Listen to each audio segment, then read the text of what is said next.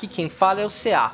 Desejo um bom dia e agradeço por nos receber entre os seus tímpanos em mais um Spin de Notícias, o seu giro diário de informações científicas em escala subatômica. Hoje, dia 5 Maian do calendário Decatrian e dia 10 de novembro do calendário Gregoriano, falaremos de antropologia e literatura. E no programa de hoje, aborto, direito da mulher e crime. Quem levou o jabuti para casa? The Books is on the web.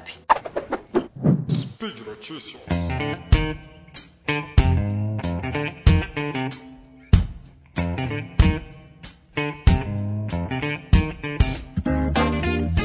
A primeira notícia de hoje vem da publicação do livro Antropologia e Direitos Humanos 7, organizado por Lúcia Eyuban, Patrícia Xux e Gisele Fonseca Chagas publicação da Associação Brasileira de Antropologia, que reúne os seis artigos premiados no sétimo Prêmio Antropologia e Direitos Humanos, edição 2016. O texto em questão é o capítulo escrito por Flávia Medeiros Santos, intitulado De Criminosa a Vítima: Abortos, Polícia e Direitos Humanos na região metropolitana do Rio de Janeiro.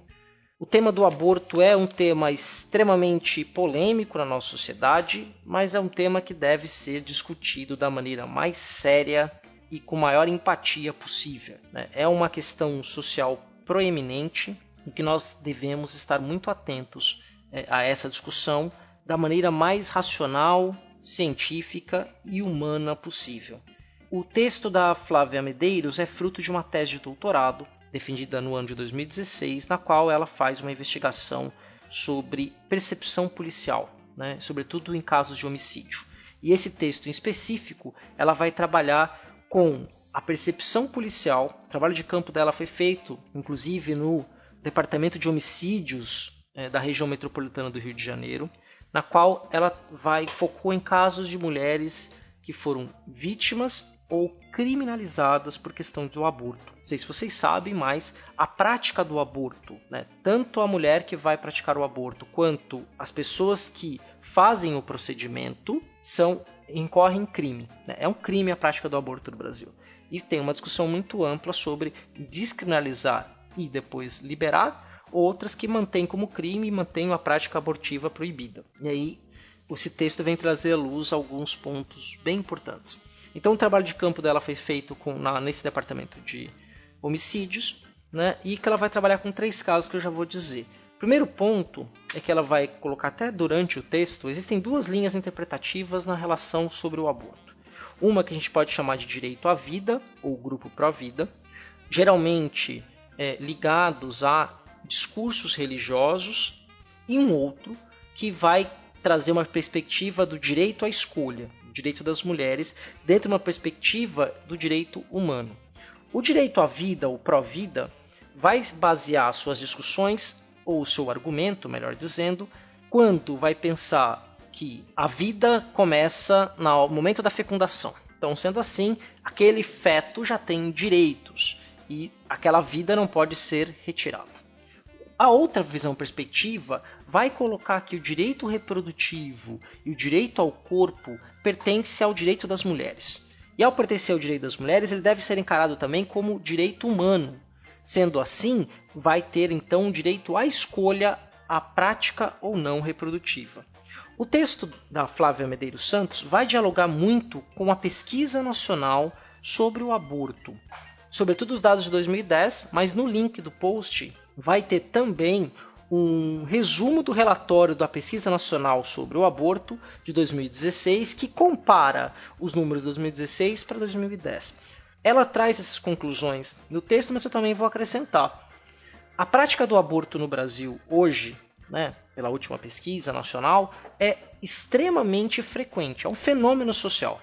Uma em cada cinco mulheres até os 40 anos, ou seja, mulheres de 18 a 39 anos, já fizeram pelo menos um aborto na vida. Uma em cada cinco mulheres, em todas as classes sociais e todas as, as etnias existentes no país.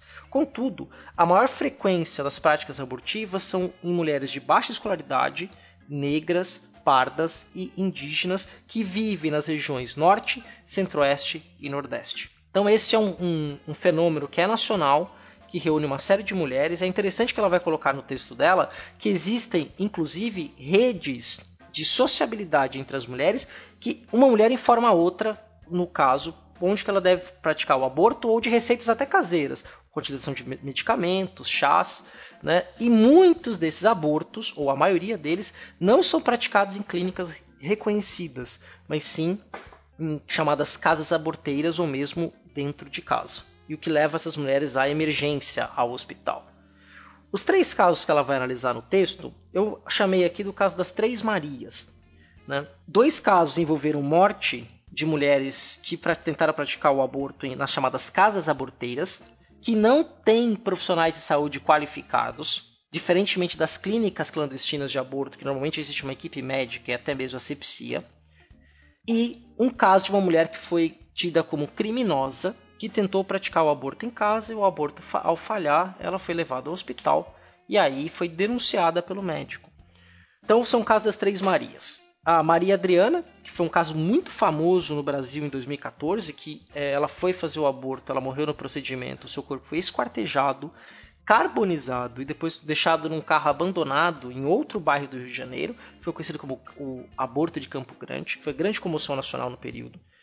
Na mesma sequência ali, quando se descobriu de fato que os restos mortais eram da Maria Adriana, foi o dia do enterro de Maria Francisca, essas duas mulheres já eram mães, tinham seus três filhos, e na gravidez do quarto decidiram pelo aborto. E por não terem é, um socorro ou uma política pública que as apoiasse, elas foram então procurar essas casas aborteiras. Sendo que em 2011 e 2013 também ocorreram operações policiais.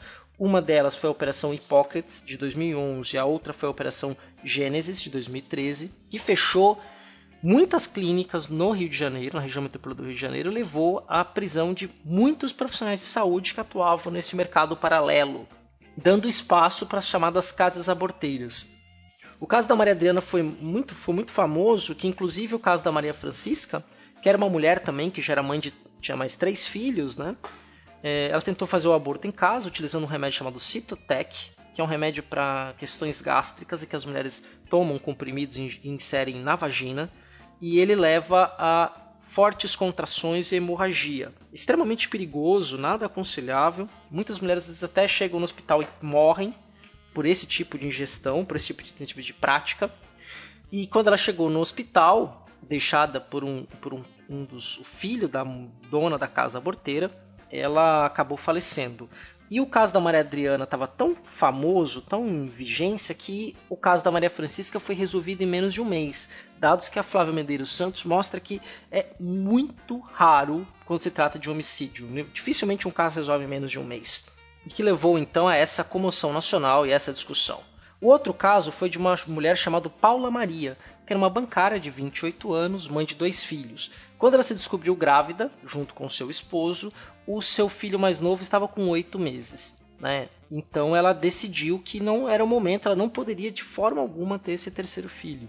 Então ela também tentou fazer o aborto com Citotec, ingeriu o medicamento, introduziu o medicamento na vagina, foi trabalhar no outro dia porque ela estava bem. Quando ela chegou no banco, passou muito mal e foi levada ao hospital. A autora diz que, provavelmente por o caso da Maria Adriana está muito em evidência, o médico acabou denunciando, junto com um policial militar, o caso da Paula Maria à polícia.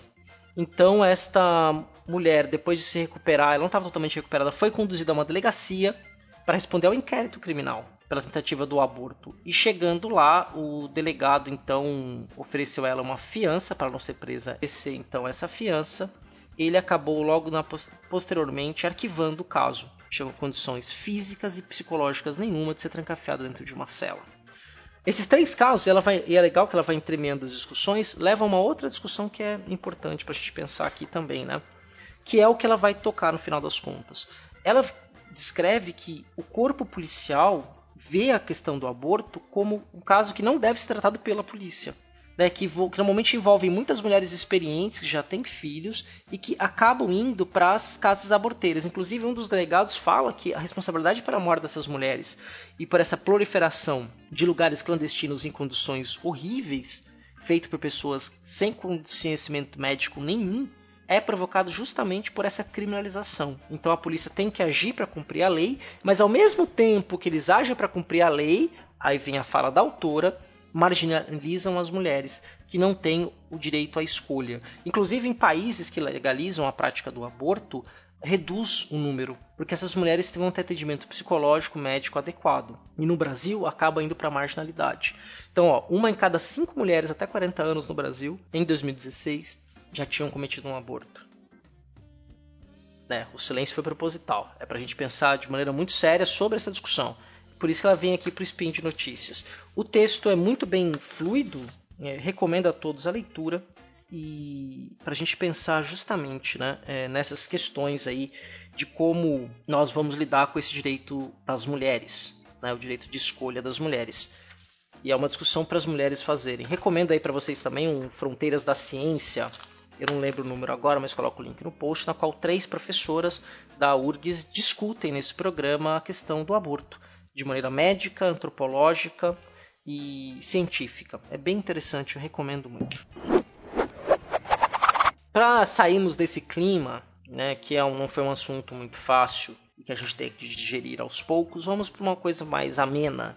Vamos para um momento festivo. No dia 26 Lunan, ou no dia 31 de outubro do calendário gregoriano, este calendário moribundo, a Câmara Brasileira do Livro divulgou o resultado do Prêmio Jabuti 2017. O Prêmio Jabuti, para você que nunca ouviu falar, ele é o principal prêmio que envolve livro no Brasil, tanto livro físico quanto livro eletrônico. Né? Ele é o que tem o maior reconhecimento no meio, pelas editoras, pelos autores, pelos profissionais que trabalham em torno da, desse objeto maravilhoso e que nos causa tanto fetiche que é o livro. E o 59 Prêmio Jabuti estreou esse ano com até categorias novas, como História em Quadrinhos. Né? São 29 categorias no total, vai de ciências da saúde, ciências humanas, ciências da natureza, meio ambiente, matemática, contos e crônicas, livros didáticos e paradidáticos, economia, educação, engenharia, ilustração, infanto juvenil, infantil digital e livro brasileiro publicado no exterior, que foi a segunda categoria que estreou esse ano, das 29 categorias existentes. Né? Vou trazer aqui alguns destaques, não todos, obviamente, de algumas das áreas. Vou focar muito mais na área de humanas, obviamente, né? Que é, e é legal saber esses prêmios que você acaba é, conhecendo autores que às vezes você não conhecia ou tendo boas dicas para aumentar a lista do desespero de livros que você ainda tem que ler na sua vida, porque são bons, não é? Ah, então, ó, na área de ciências humanas, o primeiro lugar ficou com o livro da filósofa Marlena Chauí, chamado A Nervira do Real 2 sendo que o segundo e terceiro lugares também são interessantes. O segundo lugar é a Radiografia do Golpe, Como e Por que Você Foi Enganado, Gessé Souza, da editora Leia. E o terceiro lugar, A Tentação Fascista no Brasil, Imaginário de Dirigentes e Militantes Integralistas, de Elgio Trindade, publicados pela editora da URGS, da Universidade Federal do Rio Grande do Sul.